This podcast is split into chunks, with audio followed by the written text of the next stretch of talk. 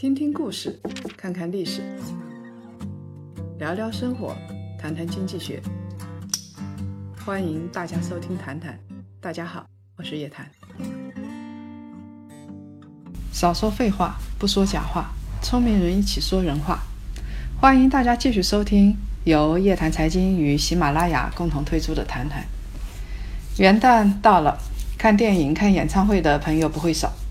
说到演唱会的热闹啊！谁也比不过王菲的演唱会。最近天价演唱会门票的风波继续发酵。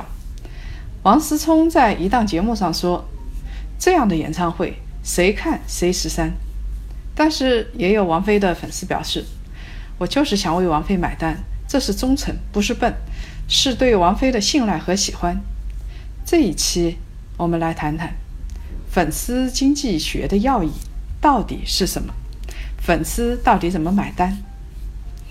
十二月三十号晚上，也就是今天晚上，王菲呢会在上海的梅赛德斯奔驰文化中心开演唱会。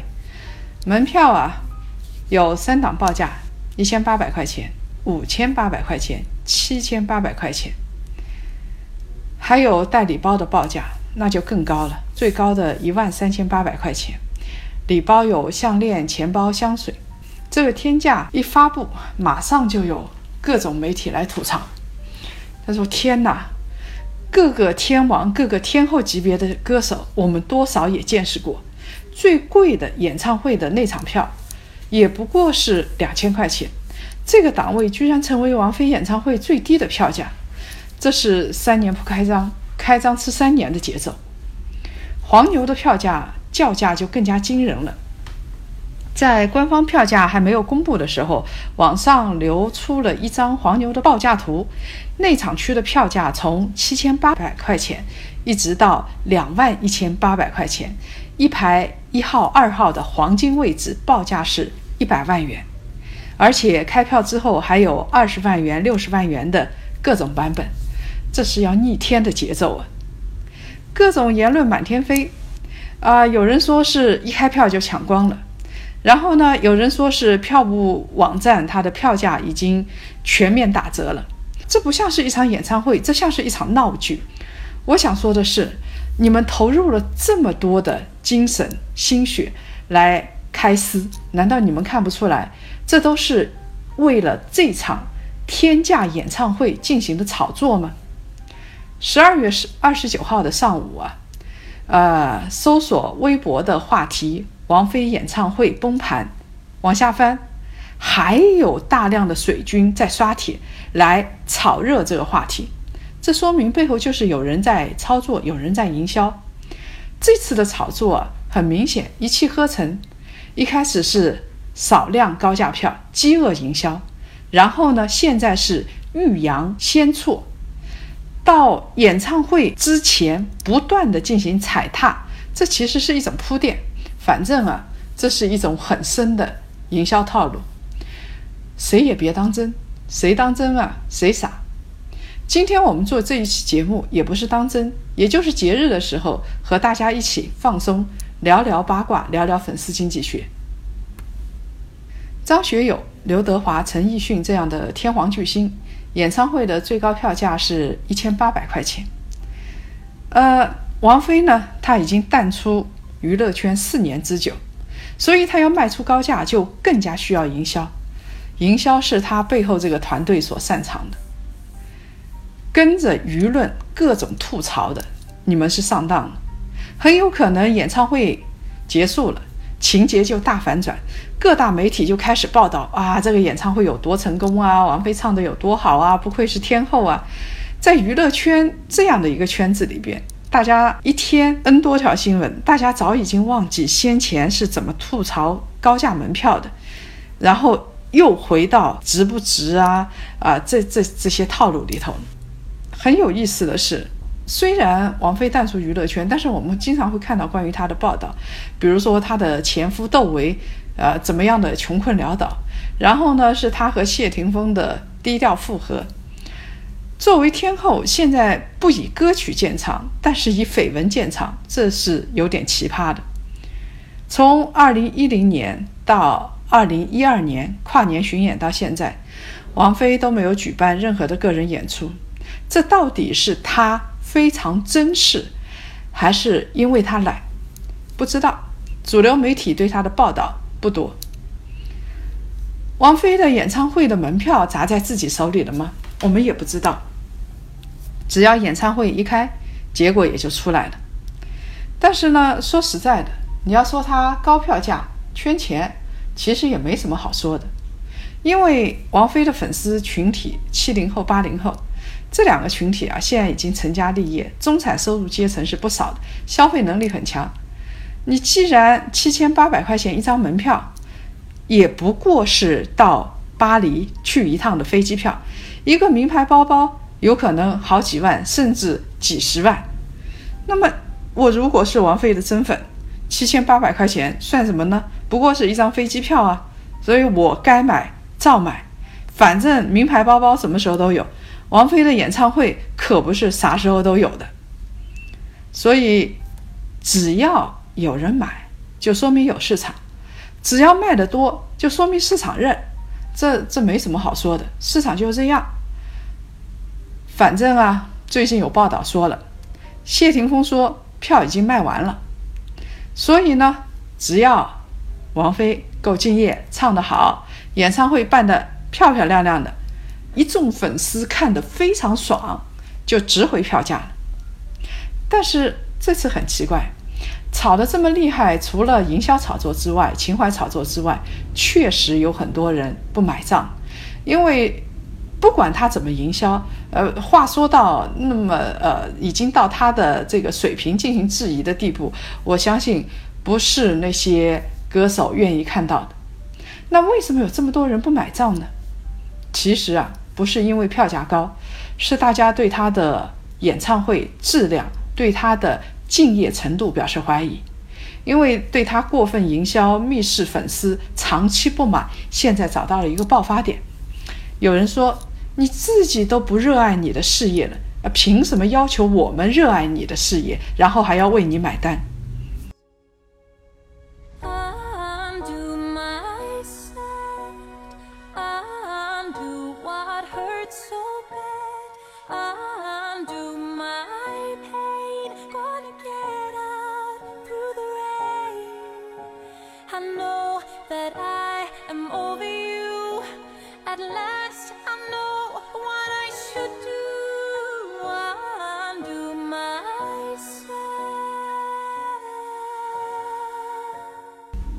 次天价的演唱会主打的噱头有三个。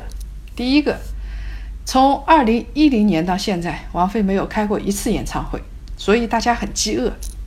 第二，唯一一场，以后你要再去听她的演唱会，不知道什么时候了，猴年马月不清楚。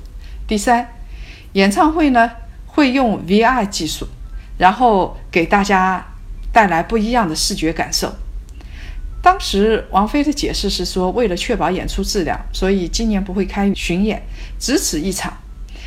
不管什么理由，你不要说它高不高，反正几年一次，这就是市场。美国的 NBA 每年都会举办圣诞的大战，它的主要看点是什么呢？就是联盟里边两支夺冠的大热的球队进行对垒。呃，今年他们的门票已经出来了，最贵的可以达到一万美金一张，也就是将近七万块钱人民币，这个价格可不算低，就是在美国也不是低价。但是球迷愿意花这个钱啊，因为他们可以看到两支球队热火朝天，而且他们可以看到每一分钟，尤其是快要结束的时候，那每一分钟的商业设计。总决赛的门票高达七点五万美金，大家都没有去质疑说你这个门票太高了。